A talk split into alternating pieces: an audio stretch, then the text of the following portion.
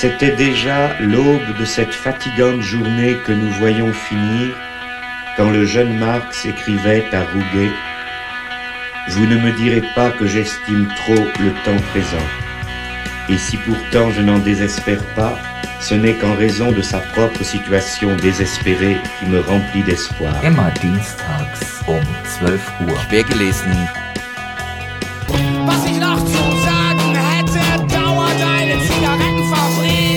Verehrte Hörerinnen und Hörer, willkommen zu einer neuen Ausgabe von Quergelesen im Programm des Querfunks auf 104,8 MHz Antennenfrequenz. Ja, aktuelle Ausgabe von Quergelesen heißt, dass wir heute einen fast 20 Jahre alten Vortrag euch noch einmal zu Gehör bringen wollen, verehrte Hörerinnen und Hörer. Ein Vortrag, den Jochen Brun im März 2002 in Freiburg gehalten hat auf dem Kongress Antideutsche Wertarbeit. Der Vortrag trägt den Titel Die Logik des Antisemitismus. Mein Thema ist ähm, die Logik des Antisemitismus im Zusammenhang einer Kritik der Thesen von Moshe Postone, wie er sie niedergelegt hat in seinem nachgerade klassischen Aufsatz über Antisemitismus und Nationalsozialismus, ein theoretischer Versuch, der zuerst geschrieben worden ist 1978 und mittlerweile in vielen, vielen Nachdrucken äh, zirkuliert. Und ich denke, dass in diesem Publikum wohl kaum jemand ist, der diesen Aufsatz nicht gelesen hat, äh, weil dieser Aufsatz äh, ein Fundament und eine Grundlage ist einer äh, negativ kritischen Betrachtung, Kritik und Bekämpfung des Antisemitismus. Dass, dass der Text von Postone auch deswegen zu Recht äh, ein großes Ansehen genießt, weil er äh, eine Revolutionierung der materialistischen Betrachtung des Antisemitismus darstellt und weil diese Revolutionierung der Betrachtung eigentlich nur noch gleichkommt oder, oder sogar noch überboten wird durch das, was Ulrich Enderwitz in dem Buch Antisemitismus und Volksstaat Anfang der 90er Jahre vorgelegt hat.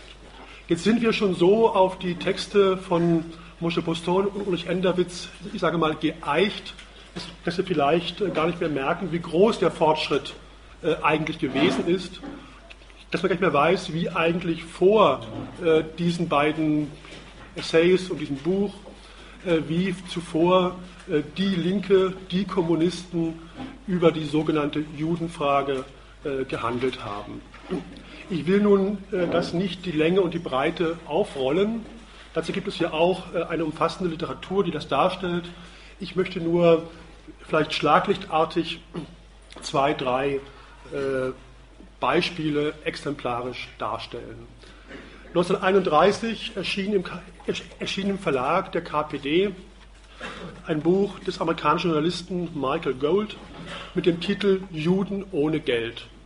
Dieses Buch Juden ohne Geld war eine Reportage, eine essayistische Darstellung des Lebens äh, der jüdischen Massenarmut in New York der 20er Jahre. Dieses Buch wurde wieder aufgelegt im Dietz Verlag Berlin 1989. Und wenn ich einmal den äh, Klappentext kurz vorlesen darf, dann steht da, dieses Buch war in der von der deutschen Linken besorgten Übersetzung äh, ein wichtiges Propagandamittel gegen die narzisstischen und antisemitischen Lügen. Juden ohne Geld hat sich in der Tat einen angesehenen Platz in der kommunistischen Weltliteratur gesichert.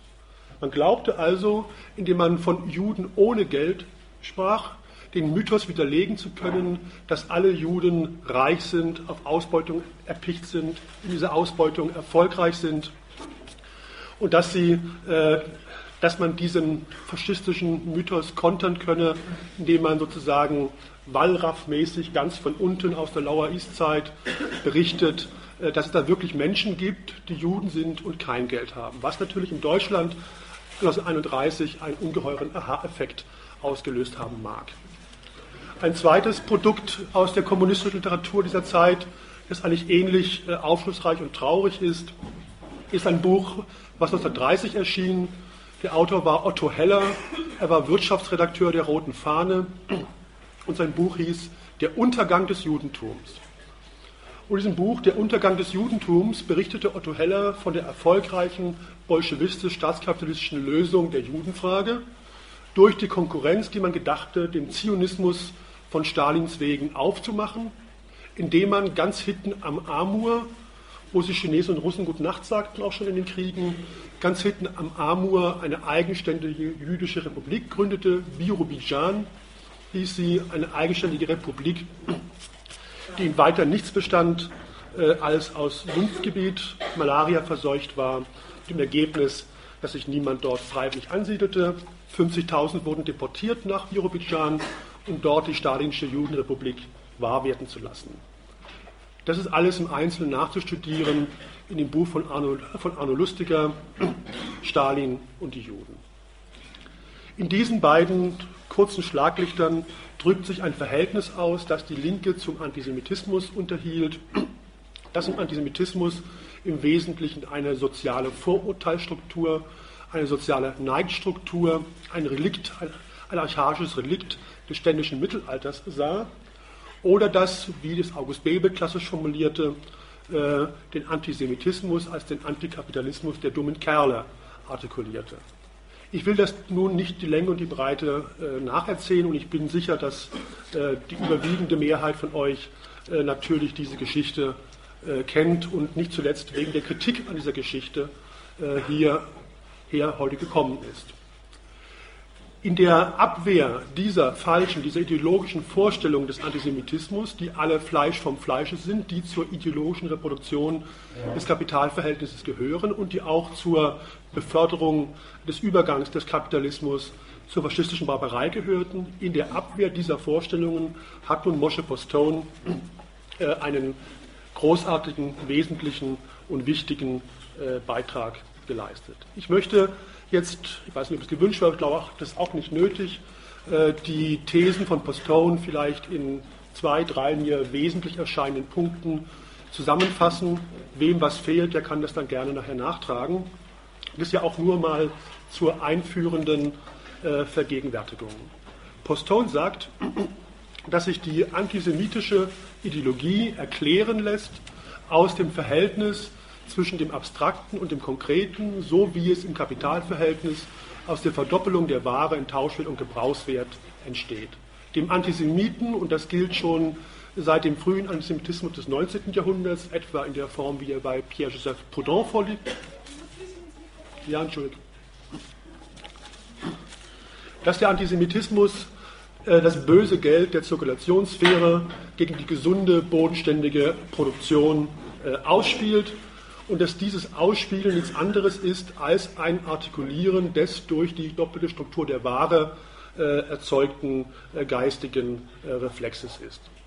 Dass also der Antikapitalismus der Nazis der Versuch ist, die konkrete Produktion gegen ihre abstrakte Beschlagnahmung äh, durch das Geld und insbesondere das Finanzkapital auszuspielen.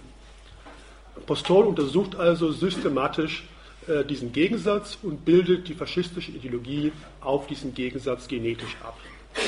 Im zweiten sagt er, man muss den Antikapitalismus der Faschisten zumindest insoweit ernst nehmen, als äh, dieser Aufstand des Konkreten gegen das Abstrakte sich selbst als eine, äh, als eine revolutionäre Bewegung missversteht. Das ist also nicht nur einfach eine ideologische Manipulation, nicht einfach nur ein Trick der Bauernfängerei, sondern das drückt selber in der, Antinomie, in der Antinomie der Ware, in ihrem Gegensatz von Gebrauchswert und Tauschwert etwas äh, Reales ab.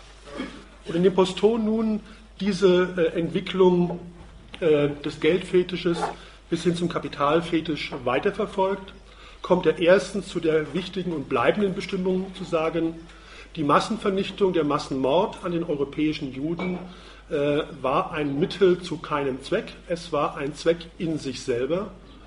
Die Nazis, die deutschen Nazis, die Nazis als Deutschen, wie immer man sagen möchte, haben diesen ihren Selbstzweck auch tatsächlich realisiert.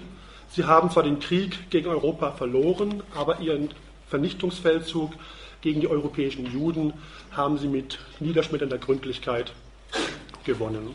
Und abschließend sagt er, wenn wir Auschwitz definieren wollen, dann müssen wir, sagt Postone, dann müssen wir Auschwitz als eine Fabrik zur Vernichtung des Wertes darstellen. Das also ganz kurz in äußerster, fast schon banaler Zusammenfassung, das, was Postone in diesem kleinen Aufsatz äh, darstellt. Wie wichtig es ist, gegen die Rationalisierungen an der Massenvernichtung vorzugehen, wie ausschlaggebend es ist, gegen die Sinnstiftung am Massenmord zu argumentieren, das zeigt einem äh, jeder Blick in jede linke Zeitung jeden Tag. Etwa wenn man äh, die letzte Woche in der Zeitschrift Freitag einen Artikel liest, dieser drittklassigen Luxemburg-Imitation namens Sarah Wagenknecht. Wenn sie also dort schreibt, und das meint sie gegen die Antideutschen formuliert, da schreibt sie, es gab keine genetische und auch keine historische Erbanlage, die die deutsche Nation zwanghaft und unausweichlich in den Faschismus und nach Auschwitz trieb. Noch hinter der irrsinnigsten Barbarei standen rationale und nicht nationale Interessen. Diese Auflösung in die, in die rationalen Interessen, das ist genau diese Sinnstiftung äh, am Massenmord, mit der sich die Linken und damit werden es der deutschen Linken äh, post festum äh, die Ereignisse äh, zurechtlegen. Insofern Postone dagegen äh, argumentiert, ist seine Kritik im besten Sinne bleibend. Nun ist eingewandt worden, vor allen Dingen von Ulrich Enderwitz, dass Postone sich eines linken Strukturalismus äh, schuldig mache. Und tatsächlich ist es so, dass er seinen Aufsatz, dass Postone seinen Aufsatz beginnt mit dem Satz, meine Absicht ist nicht die Beantwortung der Frage, warum dem Narzissmus und dem modernen Antisemitismus ein historischer Durchbruch in Deutschland gelungen ist. Ein solcher Versuch müsste einer Betrachtung der Besonderheit deutscher Entwicklung Rechnung tragen. Dieser Essay will vielmehr untersuchen, was damals durchbrach. Er unterscheidet also, also, er unterscheidet also zwischen dem äh, essentiellen, wesentlichen und dem akzidentiellen, äh, nur historischen. Und diese Trennung ist ihm als linker Strukturalismus äh, kritisch vorgerechnet worden, allerdings selbst wiederum aus einer Perspektive, äh, die das Problem der äh, Verdinglichung und der Vergegenständlichung nicht denken kann.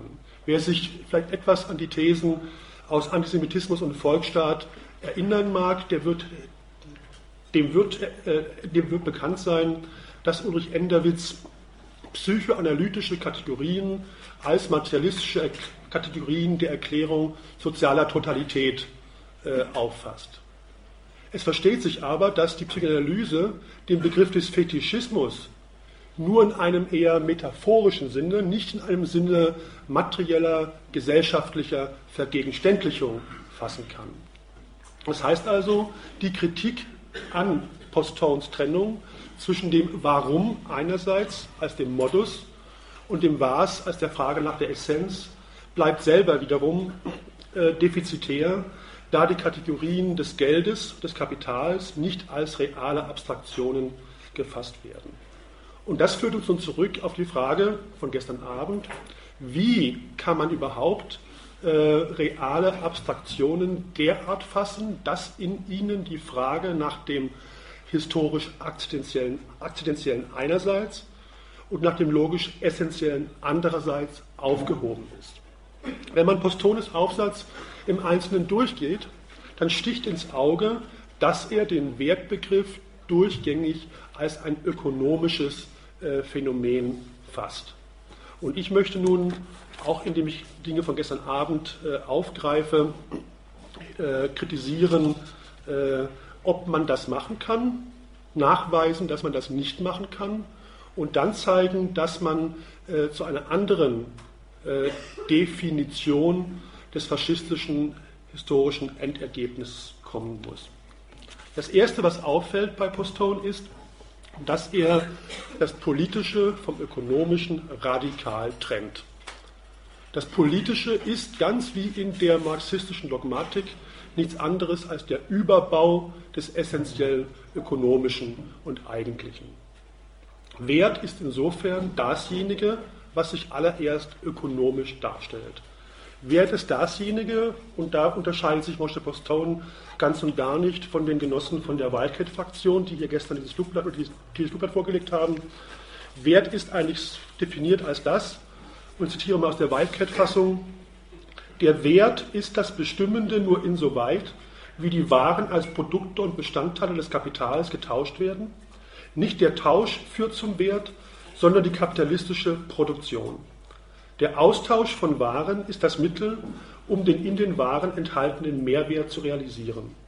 Oder anders ausgedrückt, selbstständige Existenz und Objektivität hat der Wert nur in der Kapitalverwertung, nicht in der Ware als solcher.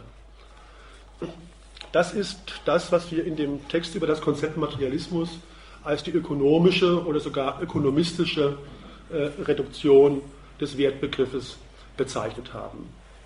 Für Marx und den Materialismus dagegen äh, ist Wert aller, allererst eine Konstitutionskategorie. Und um nun dieses, äh, um nun dieses als Konstitutionskategorie äh, kurz darzulegen, ist es nötig, die Frage zu stellen, was meint Marx, wenn er von Gesellschaft spricht? Es, ist ja, es gilt ja gemeinhin als ein linkes Argument, äh, anzuführen, etwas sei gesellschaftlich bedingt. Aber hier ist äh, Gesellschaft so gefasst, wie es bei Marx äh, nicht gefasst ist. Bei Marx wird Gesellschaft, ich zitiere mal aus den Grundrissen, so gefasst, dass die Gesellschaft nicht aus Individuen besteht, dass die Gesellschaft die Summe der Beziehungen und Verhältnisse ausdrückt, worin die Individuen zueinander stehen. Für Marx und Materialismus also ist Gesellschaft kein leerer Relationsbegriff, sondern der qualitativ bestimmte Bezug des Menschen auf den Menschen. Der Modus, in dem sich Einzelnes auf Einzelnes bezieht. Gesellschaft ist die Vermittlung eines Zustandes, in dem die Vermittlung an sich selbst ausgeschlossen ist. Das heißt ein wirkliches, ein reales Paradox. Von einer Realabstraktion zu reden, das macht nur dann Sinn, wenn die Rede auf dieses Realparadox bezogen wird. Es geht nämlich nicht einfach nur um Verdinglichung sozialer Beziehungen oder um deren versachlichte oder fetischistische Darstellung. Vielleicht eine Anmerkung. Ne? Es gibt nicht wenige, die das Verhältnis von abstrakt und konkret im Marxismus selber wiederum äh, lebensphilosophisch aufladen. Das ist bei Marx absolut nicht. Es ist nicht so, dass eine Verdinglichung, eine Versachlichung, eine Fetischisierung äh, sich einem Objekt überstülpt, sondern vielmehr geht es um gesellschaftliche Beziehungen einer Qualität, die so beschaffen ist, dass sie einzig und allein als real abstrakte und als verdinglichte sich darstellen kann.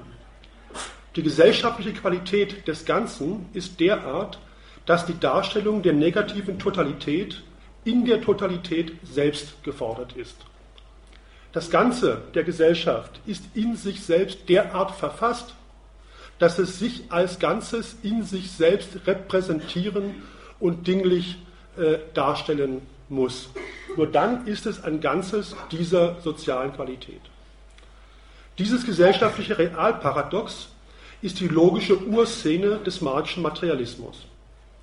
Darin besteht es, dass die Geschichte der Gattung zwar, eine, zwar einen ungeheuren Reichtum, eine kolossale Vielfalt an Ausbeutung und, Ausbeutungs- und Herrschaftsformen hervorgebracht hat, dass sie aber logisch betrachtet allesamt nur Formen der Ausbeutung des Menschen durch den Menschen, wie der Herrschaft des Menschen über den Menschen sind. Die Gegenwart ist darin nur die letzte und höchste Erscheinungsform im, wie Marx sagt, ewigen Formwandel der Knechtschaft. Der Selbstwiderspruch, der sich darin zwischen der Gattung einerseits, ihren Exemplaren andererseits auftut, zeigt erstens, im Sinne von Uli, das Unvergleichliche der Menschheit als der potenziellen Gattung der Individuen. Er zeigt zweitens das Trostlose eben dieser Gattung, die sich in einem Zustand befindet, in dem der Mensch sich selbst widerspricht. Der Widerspruch zu sich selbst liegt darin, dass Begriff und Sache zum Antagonismus auseinandertreten, dass der funktionale Mensch in einen Widerspruch zum bloß Phänomenalen tritt. Die Ausbeutung des Menschen durch den Menschen ist so die Ausbeutung des bloß als phänomenal bestimmten durch den als funktional bestimmten Menschen.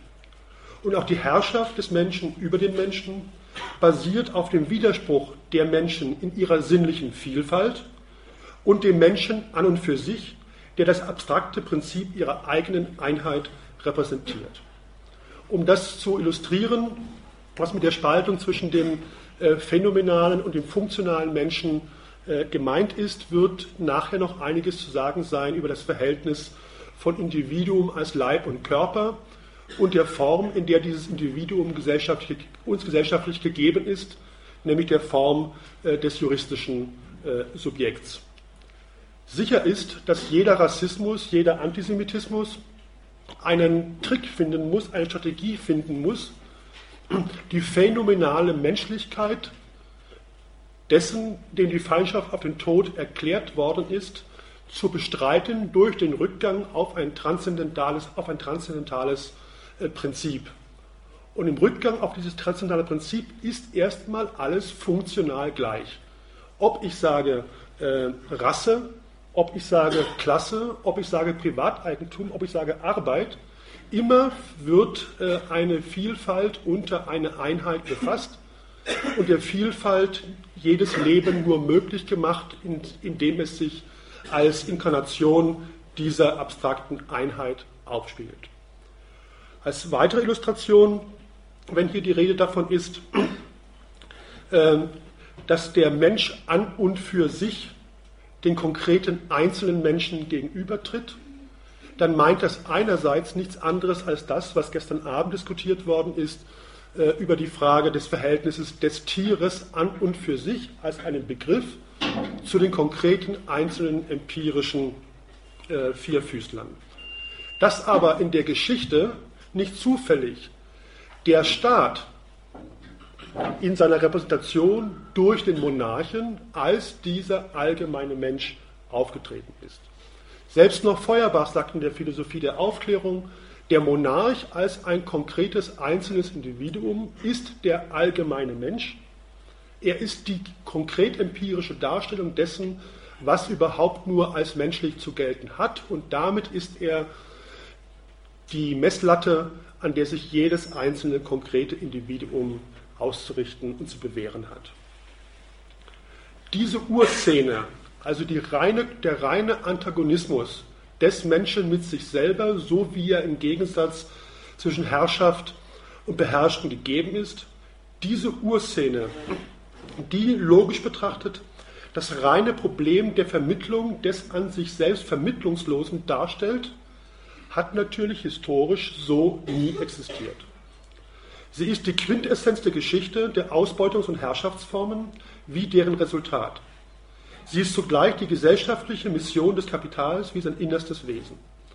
Die Geschichte der vorkapitalistischen Gesellschaftsformationen mündet darin, diesen Antagonismus im Klassenkampf rein darzustellen. Aber eben diese reine Darstellung des Gegensatzes von Herr und Knecht ist, das wusste schon Hegel, in einem Darstellung dessen, dass Notwendigkeit und Möglichkeit der Vermittlung himmelweit auseinandertreten. Das ist äh, vielleicht interessant nochmal auch als äh, Illustration dieser These, äh, dass alle Versuche, den Marxismus als eine positive Philosophie der Arbeit zu entwickeln und nebenbei dann auch das Kapital als eine entfremdete Selbstdarstellung dieser sich verwirklichenden Arbeit, dass alle diese Versuche letztendlich auf das Modell von Herr und Knecht zurückgreifen und diesen Gegensatz als einen der Vermittlung nicht fähigen darstellen. Jetzt ist aber natürlich das Verhältnis von Herrn Knecht ein Verhältnis personaler Herrschaft. Als ein Verhältnis personaler Herrschaft ist es tatsächlich nicht vermittelbar und im Prinzip löst es sich nur durch die einzige Vermittlung, die bleibt, durch den Tod des einen oder des anderen. Was soll aber nun das synthetische Prinzip einer Gesellschaft sein von nichts als Individuen, die auf diese beschriebene Art und Weise aufeinander bezogen sind. Von Individuen, die jene Allgemeinheit, die sie als Gattungsexemplare besitzen, zurückweisen, beziehungsweise zu nur stummen Allgemeinheit erklären, die sie nichts angeht. Das einzig Allgemeine, das sie übergreift, ist die Allgemeinheit und Totalität ihrer Relation aufeinander, eben die bestimmte Qualität ihres wechselseitigen Bezuges.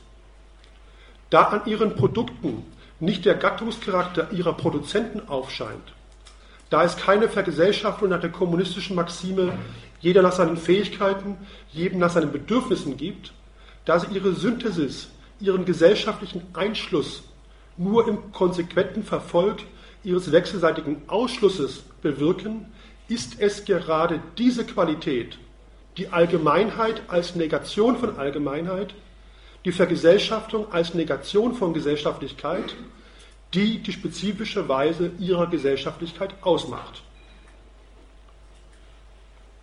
Es ist die Gesellschaft in ihrer bestimmten Qualität als paradoxes, selbstnegatorisches, ausbeuterisches und herrschaftliches Verhältnis des Menschen zu sich selbst, die sich das Problem ihrer Selbstvermittlung nicht nur auflädt, sondern die eben indem, in, eben indem sie es sich auflädt, bereits löst. Was Marx im Kapital bemerkt, dass nämlich Widersprüche nicht gelöst werden, sondern sich vielmehr eine Form schaffen, in der sie sich bewegen können, das gilt hier. Die gesellschaftliche Totalität von allen Einzelnen als Einzelnen nachhaltig negiert, stellt sich dar als Totalität imstande ihrer Negation, eben als negative Totalität, deren Erscheinungsform nichts anderes sein kann, denn ein Einzelnes unter Einzelnen, das darin zugleich das Allgemeine ist, als der formelle Oberbegriff wie materielle Inbegriff alles Einzelnen. Das ist äh, der Versuch, in einem Absatz zusammenzufassen, was der revolutionäre äh, Gehalt ist der Marxischen Analyse der Wertformen. Da das Allgemeine imstande seiner Negation durch alle Einzelnen nur als Negation äh, äh, existieren kann, kann es nur als ein einzelnes unter Einzelnem auftreten. Damit ist zugleich benannt der, äh, der systematische Ort dessen, äh, was hier äh, Verdinglichung heißt. Und warum äh, darauf zu bestehen ist, den Fetischcharakter der Ware nicht in einen reinen quasi psychologischen Prozess aufzulösen, sondern auf der Dinghaftigkeit eben des Geldes als einer Münze und nicht nur als einer gedachten Recheneinheit äh, zu bestehen. Dieses Einzelne muss einen dinglichen Charakter haben, weil nur so Allgemeinheit imstande ihrer Negation als, Einzelnen, als Einzelnes unter Einzelnem auftreten kann und so dinggewordene Vermittlung ist. Wert nun ist darin kein ökonomischer Sachverhalt, sondern ein politökonomischer. Wert ist zunächst kein Begriff für eine Sache, sondern bloß ein Name für ein, sich selbst, für ein in sich selbst paradoxes soziales Verhältnis und genauer für das Vermittlungsproblem, das aus der bestimmten Qualität von Gesellschaft selbst notwendig erwächst. Also Wert ist einfach nicht einfach ein Name äh, für das, was in dem Antagonismus der Herrschaft von Menschen über Menschen, des Ausschlusses von Menschen aus der Gattung durch Menschen, eine Vermittlung schafft. Und genau in dem Sinne hat Marx den Begriff des Wertes von Anfang an gebraucht. Wir werden ja wahrscheinlich morgen von Hans-Georg Backhaus einiges zu hören bekommen, was das viel genauer und ähm, äh, luzider ausdrückt. Es ist aber interessant, auch für, die, auch für die Geschichte der Rezeption des Wertbegriffes, von der ihm auch die viel und auch zum letzten Mal geschworene äh, Wildcat-Fraktion äh, nichts wissen möchte, äh, dass sie eigentlich äh, auf die äh, Produktionen des frühen äh, Friedrich Engels hereinfallen, der 1842 einen Text geschrieben hat, Umrisse zu einer Kritik der Nationalökonomie, was die erste man sagt dann marxistische Rezeption und Kritik war der englischen äh, Nationalökonomie und in dem äh, Engels den Wert als eine reine Zirkulationskategorie fasst, nicht als eine Kategorie der Vermittlung der Gesellschaft in sich selber. Und da ist es nun interessant, dass Marx äh, schon ein Jahr äh, vor Engels äh, den Begriff des Wertes gebraucht, und zwar in eben dem Sinne, in eben dem Sinne, in dem ich eben versuche, ihn darzustellen, und zwar in seinem Artikel äh, Debatten über das Holzdiebstahlsgesetz von 1842. Das will ich jetzt nicht in Länge und die Breite äh, hier nacherzählen. Ich möchte nur sagen, dass er dort äh, sagt, Wert ist nichts anderes als ein logisches Wort. Ein logisches Wort der Vermittlung voneinander vermittlungslos gegenüberstehenden Individuen, die in die Form des Privateigentums gebannt sind. Und indem der Wert hier als logisches Wort bestimmt wird, wird er von Marx zugleich als eine sowohl politische wie ökonomische Kategorie bestimmt. Denn Marx entwickelt den Wertbegriff im Zusammenhang einer Diskussion der Hegelschen Rechtsphilosophie, eine Diskussion darüber, wie Hegel das Problem lösen möchte des Zusammenhangs zwischen der Qualität einer Straftat, Mord, was weiß ich, und dem Strafmaß, das für diese Strafe verhängt wird. Das ist die erste Wertformanalyse. Wie stellt sich eine gesellschaftliche Qualität, ein Verbrechen, dar in der Form einer Quantität von Strafe in Geld oder Jahren des Lebens im Gefängnis?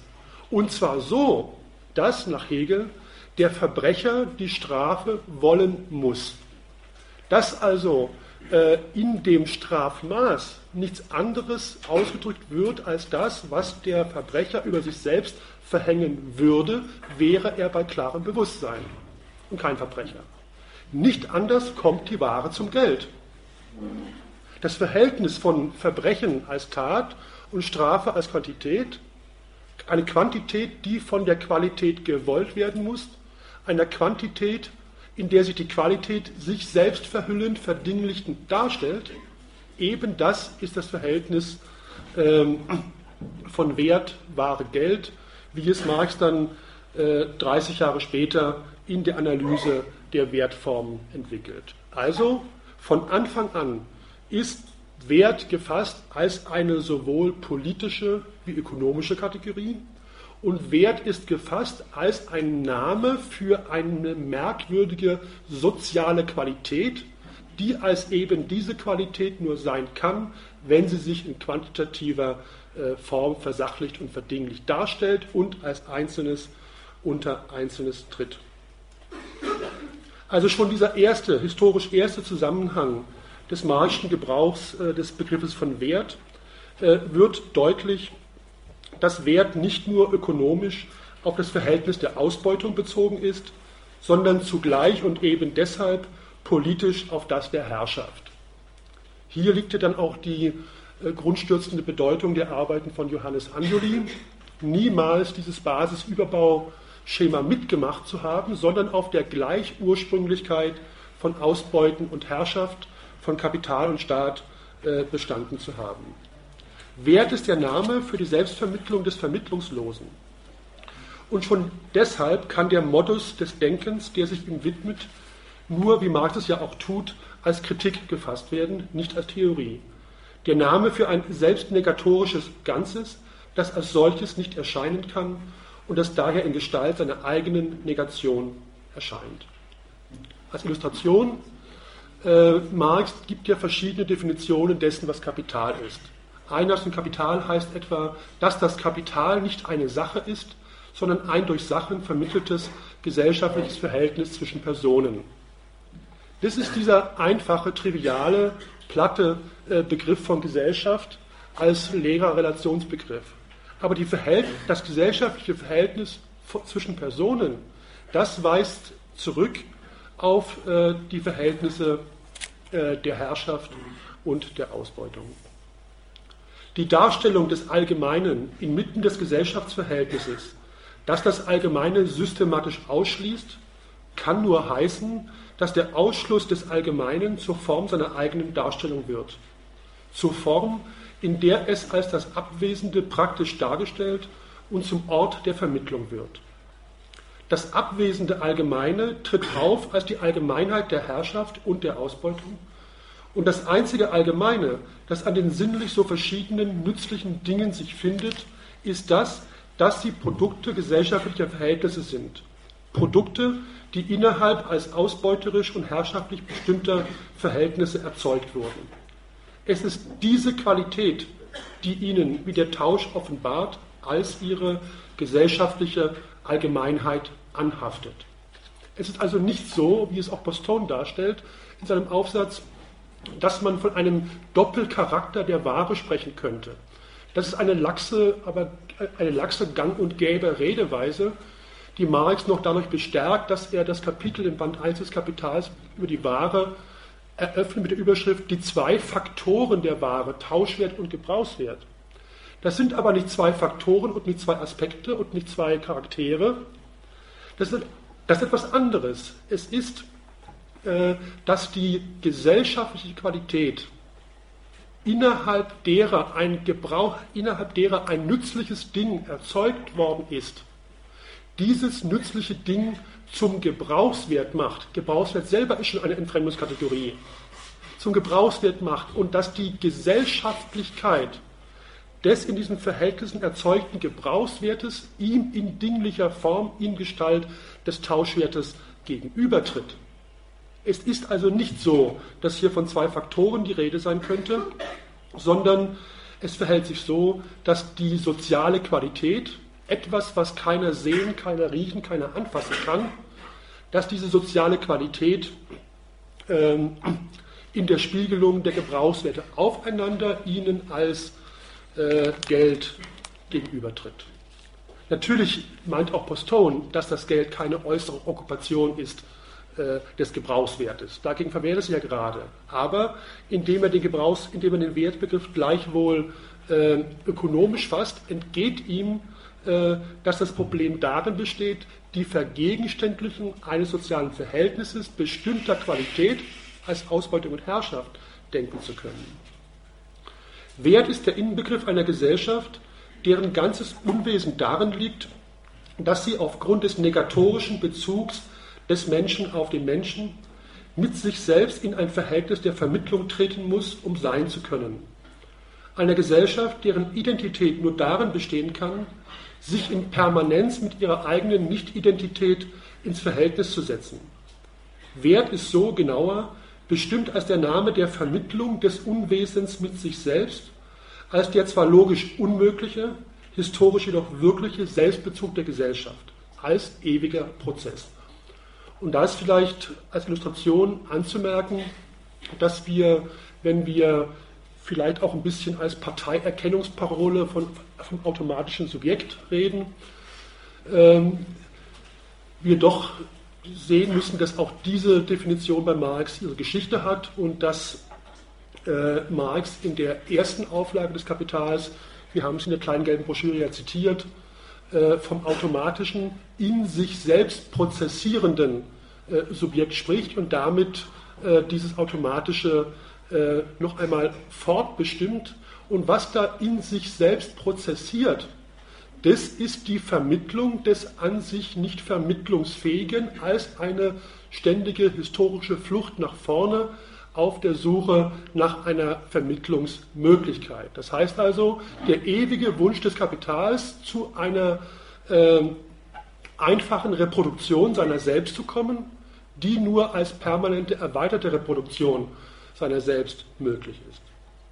Wert bezeichnet als Kategorie also keine ökonomischen Gegenstände und vielmehr die Konstitution der politökonomischen Gegenständlichkeit selbst.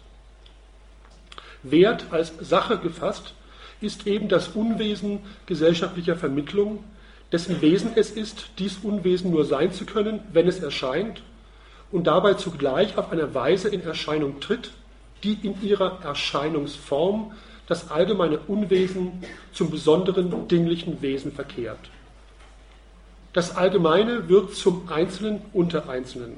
Darin eben steht der Sinn der Begriffe von Realabstraktion oder auch Realmetaphysik. Wenn nun die bestimmte Qualität von Gesellschaft aus dem Bezug von Einzelnem auf Einzelnes resultiert, so tritt mit dem Wert als dem einer Sache vergegenständlichten Verhältnis ein Einzelnes auf, auf das alles Einzelne als Einzelnes sich beziehen muss, um als Einzelnes überhaupt sein zu können. Oder kürzer, Max Horkheimer, Hunger ist kein Grund zur Produktion. Der totale Selbstbezug alles Einzelnen auf sich selbst durch die Vermittlung eines Einzelnen hindurch setzt am Wert als dieser Vereinzelung des Allgemeinen einen antinomischen Charakter, den Marx mit Begriffen des sowohl als auch wie des weder noch kennzeichnet. Die Analyse der im engeren Sinne ökonomischen Wertformen ist die Untersuchung der logischen Erscheinungsform, die der Wert als Vermittlung mit Notwendigkeit annimmt, die Form des Geldes. Die materialistische Lehre vom Geld als der notwendigen Erscheinungsform des Wertes schlägt sich dabei von Anfang an weder auf die Seite einer objektiven Wertbestimmung durch Arbeit noch auf die einer subjektiven durch Nachfrage. Und das vielleicht als Anmerkung, ähm, jeder, der den Marxismus versteht als eine Lehre von der Arbeit, äh, hat immer auch eine substanzielle Bestimmung, äh, ein, Begriff der substanziellen Bestimmung des Wertes äh, durch Arbeitszeit. Warum das nicht geht, ist eine andere Diskussion. Jedenfalls zeigt Marx, dass der Wert das ist, was weder objektiv noch subjektiv bestimmt ist, weder durch die aufgewandte Arbeit noch durch den in der Nachfrage gezahlten Preis, das aber nur gedacht werden kann in der Antinomie sowohl als auch oder weder noch. Das also subjektive und objektive Wertlehre notwendige, wenn auch einander ausschließende und in diesem sich wechselseitigen Ausschluss notwendige ideologische Bestimmungen der Sache selbst sind. Wert wird also vielmehr als dasjenige bestimmt, dessen innere Konstitution es erzwingt, sich sowohl als das eine wie auch als das andere darzustellen, weil es weder das eine noch das andere ist. Diese marxische Konstruktion, die den Wert in der Form des Geldes als Erscheinungsweise eben jener Identität von Identität und Nicht-Identität kennzeichnet, die aus dem antagonistischen Bezug des Menschen auf sich selber sich ableitet, ist als Lehre vom falschen Ganzen zugleich die materialistische Kritik des Erkennens in der einzigen Form, in der Erkenntnis zu haben ist, als Kritik der Ideologie. Des, wie Freud sagen würde, unbewussten Bewusstseins oder des bewusstlosen Unbewusstseins. Denn das Verhältnis von Identität und Nicht-Identität stellt sich dar zugleich als Antinomie. Kritik der Ideologie ist so bestimmt als Kritik der Antinomien, in die sich die Einzelnen bei dem Versuch verstricken, dass sie Vergesellschaftende nach Maßgabe ihres Verstandes als das Produkt ihrer eigenen Aktion sich zurechtzulegen. Das Geldrätsel also ist das Rätsel ihrer eigenen Vergesellschaftung. Ideologie als Denkform und objektive Gedankenform ist in eben dem strikten Sinne das mit aller Notwendigkeit falsche Bewusstsein, insoweit in ihm alles ganz richtig ist. Das heißt nach der Maßgabe der Theorie in Ordnung und logisch in sich stimmig. Es denkt, wenn das Ich denkt, dass es denkt. Wert als das bestimmte Verhältnis der negativen Gesellschaft auf sich selbst, das heißt abermals als Vermittlung des Nicht-Vermittelbaren, kann nur in der Steigerung seiner selbst zu Geld und Kapital nicht nur erscheinen, sondern vielmehr sein und werden. Eine fundamentale Wertkritik kann nicht sein, die den Wert selber verdinglicht und ökonomisch fasst. Als gesellschaftliches Verhältnis kann er nur als ein Verhältnis sein, das die Gesellschaft, das die Gesellschaftlichkeit seiner selbst an sich durchstreift. Es gibt sich daher ökonomisch betrachtet die Elementarform der Ware, an der Gebrauchswert und Tauschwert, unmittelbare Dinglichkeit und vermittelte Gesellschaftlichkeit ökonomisch reduziert und als Doppelcharakter aufscheinen. Es gibt sich weiterhin, politisch gesehen, die Elementarform des Subjekts, an dem Individualität und Bürgerlichkeit, unmittelbare Leiblichkeit und vermittelte Allgemeinheit politisch reduziert anhaften. Es gibt sich schließlich in der Erkenntnis die Elementarform des Verstandes, dem Objekt und Erkenntnismethode, unmittelbare Konkretion und logisch vermittelte Geltung philosophisch reduziert anhängen.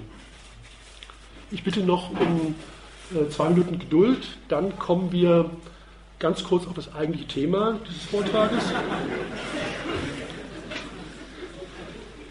Es wurden schon Hinweise gegeben, versteckt. Ne?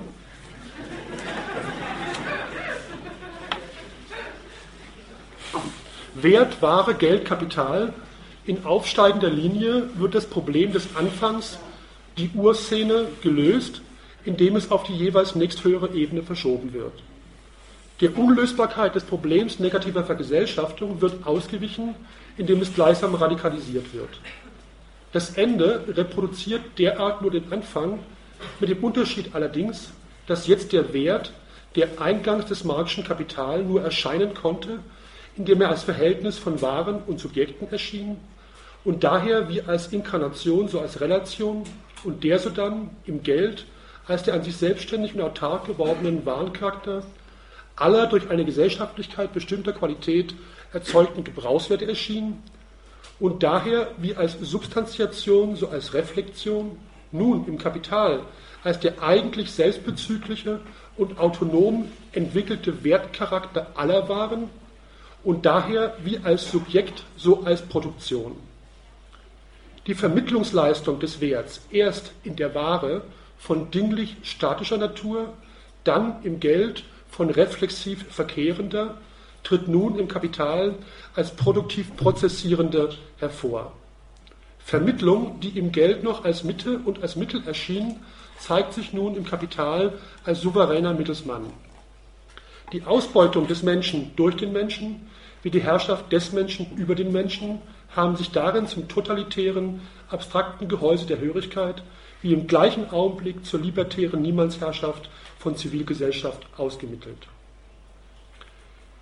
Was Marx in der Wertformanalyse tatsächlich unternimmt und dass es sich hierbei in Wirklichkeit nicht um eine ökonomische Analyse oder gar Theoriebildung, sondern um eine Kritik handelt, erklärt sich, wenn auf die Definition geachtet wird, in die Wertgegenständlichkeit ginge kein Atom Naturstoff ein, wenn andererseits die Zentralität des Abschnitts über die Äquivalentform beachtet wird, indem Marx die drei Verkehrungen dieser Form untersucht. Und die drei Verkehrungen dieser Form, die hier als ökonomische aufscheint, sind zugleich die drei Verkehrungen, die im Verhältnis von Individuum und Subjekt, im Verhältnis von besonderer empirischer einzelner Körperlichkeit und abstrakter Menschlichkeit als solcher, an der der einzelne Körper gemessen wird, aufscheint. Deren erste ist die Darstellung des Tauschwertes als das Gegenteil seiner selbst, als Gebrauchswert. Hierin existiert die Materialität des Dings nur pro forma, nur noch als Vorwand, nur noch als der stoffliche Träger eines Tauschwertes, der sich nicht nur illustriert und darstellt, der sich vielmehr materialisiert und verkörpert. Die Wertformen sind hier zu einem Punkt vorangeschritten, in dem der Übergang von der Funktionalisierung der Materie zur Materialisierung der Funktion stattfindet. Nicht, dass die Dinge, die Gebrauchswerte, durch etwas ihnen Äußerliches, die Gesellschaft, funktionalisiert oder determiniert würden. Nein, vielmehr ist die Gesellschaft als die Essenz der Gebrauchswerte selbst erkannt worden, die die geformte Materie als Materialisierung ihrer selbst, als das der Materie innerliche setzt. Der Gebrauchswert wird formal und uneigentlich. Er wird zur Erscheinungsform des Tauschwertes wie ein Gewicht, Nichts ist an sich selbst, nichts ist als Eisen, sondern nur ist als Erscheinungsform von Schwere. Marx hat nun diese, diese Verkehrungsformen ausbuchstabiert in die Wertformanalyse, insoweit er den Wert in seiner ökonomischen äh, Bestimmung fasst. Wenn wir das durchbuchstabieren für die politische Bestimmung dessen, was Wert ist, also Selbstvermittlung einer falschen Gesellschaft als zugleich ausbeuterische und herrschaftliche, dann kommen wir nicht aus, ohne dass wir das Verhältnis von Gebrauchswert und Tauschwert als das Verhältnis von Individuum und juristischem Subjekt fassen. Ich denke, dass in diesem Verhältnis von Individuum und juristischem Subjekt äh, die äh, Dynamik, die Radikalität, der gnadenlose Übergang der bürgerlichen Gesellschaft zum Nazifaschismus tatsächlich beschlossen ist. In, in diesem Subjekt, das nicht nur eine empirische äh, leibliche äh, Körperlichkeit ist, sondern eine abstrakte, im Individuum präsente Funktion des Allgemeinen. Ich will das jetzt äh, nicht im Einzelnen ausführen, weil das Thema geht äh, etwa in eine Richtung, dass man sagen würde, wir reden nicht nur über den Zusammenhang von Wertform, Warenform, Denkform, sondern wir reden über den Zusammenhang von Wertform, Warenform und Rechtsform und Staatsform. Äh, das ist äh, bestimmt äh, ein Thema für sich selbst und wen es interessiert, der muss sich unbedingt das Büchlein von Eugen Paschukanis Allgemeine Rechtslehre und Marxismus besorgen aus den späten 20er Jahren, das wir auch im Sagra Verlag im Herbst wieder auflegen werden, als einen der wenigen, als einen der wenigen Versuche, den Zusammenhang von Rechtsform zu äh, Ökonomie nicht als ein Verhältnis von Basis und Überbau zu denken, sondern das Recht als die substanziell organisierende Form des sogenannten, also der sogenannten äh, Basis. Und wenn wir nun versuchen, ne, dass alles, was im Verhältnis von Individuum als Körper, Leib, Bedürfnis einerseits und juristischer Person als den im, im individuellen Menschen präsenten allgemeinen Menschen zu bedenken, dann kommen wir äh, auf die äh, grundlegenden und basalen Bestimmungen dessen, äh, was Rassismus ist, was Antisemitismus ist und wie der in dem konkreten einzelnen Individuum steckende abstrakt allgemeine Mensch, Klammer auf, das kapitaltaugliche Individuum, äh, die Gattung, die sowieso schon gespalten ist in Herrscher und Ausgebeutete, auf eine verschobene Weise noch einmal spaltet in Untermenschen und Übermenschen, in rassistisch zu bekämpfende und antisemitisch zu ermordende, um so eine Identität äh, zu erkämpfen, die in der juristischen Form des äh, Subjekts versprochen ist und erzwungen ist, obwohl sie in dieser Form in keiner Weise produziert oder garantiert werden kann. Es ist klar, äh, dass die juristische Person im Subjekt ist, eine Identität, ist die Unterstellung einer Identität in einem Körper, der selber äh, naturverfallen ist, launisch ist, bösartig ist, schläfrig ist. Es gibt Leute, die kaufen sich heute äh, einen Porsche, um anzugeben und wollen morgen nicht mehr zahlen. Das gilt nicht. Es wird verlangt, dass die Raten über fünf Jahre bezahlt werden. Über fünf Jahre muss identisch geblieben werden, weil Vertrag ist Vertrag. Und die Pacta sunt servanda und über den Pacta thront der Staat der Gewaltvermögen souverän als die Garantiemacht aller Verträge. Gut, ne? es wird also Identität.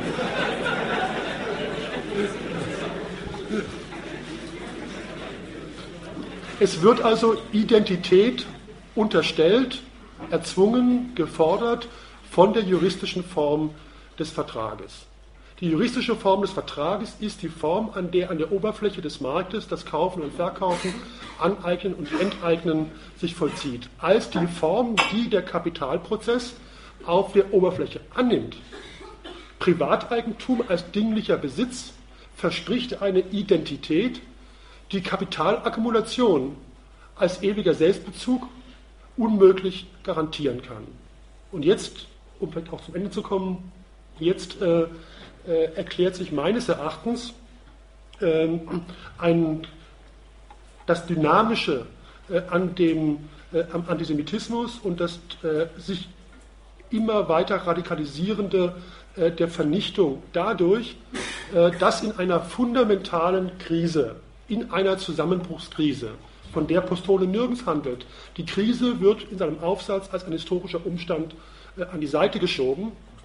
Eine Fußnote, ja dass in einer historischen, dass in einer historischen Krise, einer Zusammenbruchskrise kapitalistischer Produktion und Reproduktion, dieses Subjekt versucht, äh, das Geheimnis seiner eigenen Identität als Prozess sich anzueignen. Das heißt, sich zu reinstallieren, aber den Versuch, sich zu reinstallieren, sich tatsächlich immer weiter äh, hineinreitet. Ne? Immer weiter äh, sich in die bekannte Geschichte äh, verwickelt und, äh, und deswegen, um zu einem ersten Ergebnis zu kommen, der Kritik an Poston, Deswegen ist es falsch, äh, wenn Postone schreibt, Auschwitz war eine Fabrik zur Vernichtung des Werts, das heißt zur Vernichtung der Personifizierung des Abstrakten. Das ist ja eine der Definitionen und Bestimmungen, die ja äh, weit, weit bekannt ist. Sondern wenn man eine Definition überhaupt geben sollte und sollte, dann müsste man eher sagen, es war ein Raubmord zur Aneignung des Geheimnisses gelingender Akkumulation in einem Zustand, der die Reinstallation dieses Kapitalprozesses strukturell äh, ausschloss.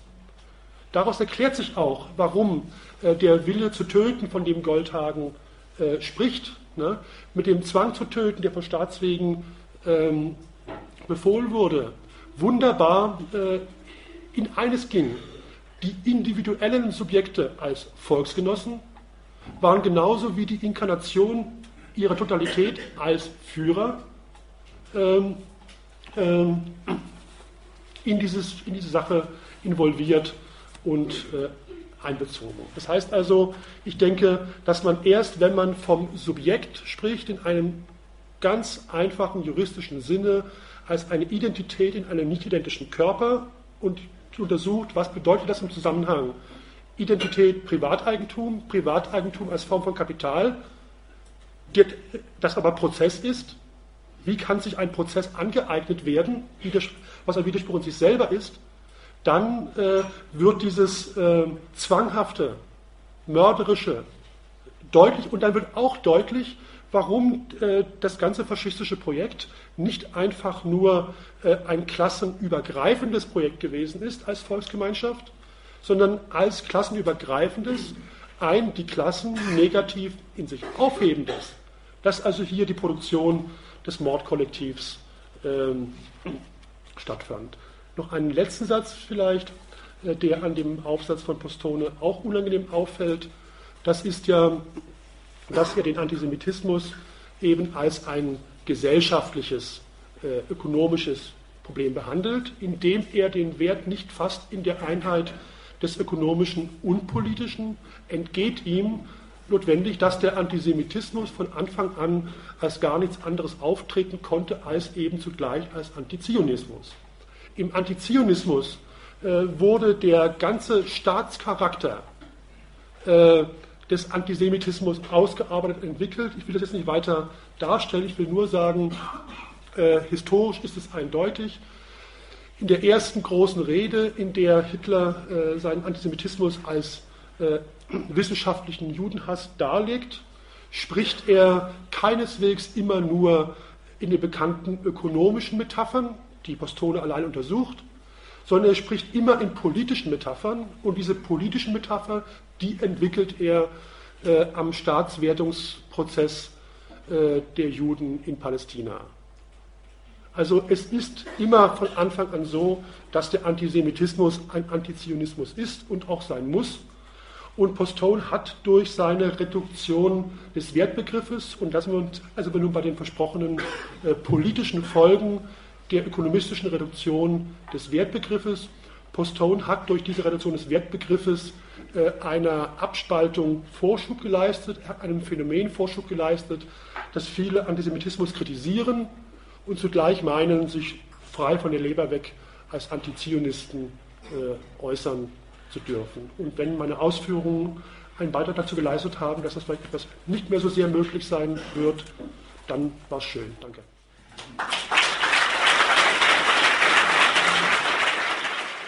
Das war der Vortrag von Joachim Brun, die Logik des Antisemitismus, die ökonomische, soziologische Reduktion des Wertbegriffs und ihre Folgen.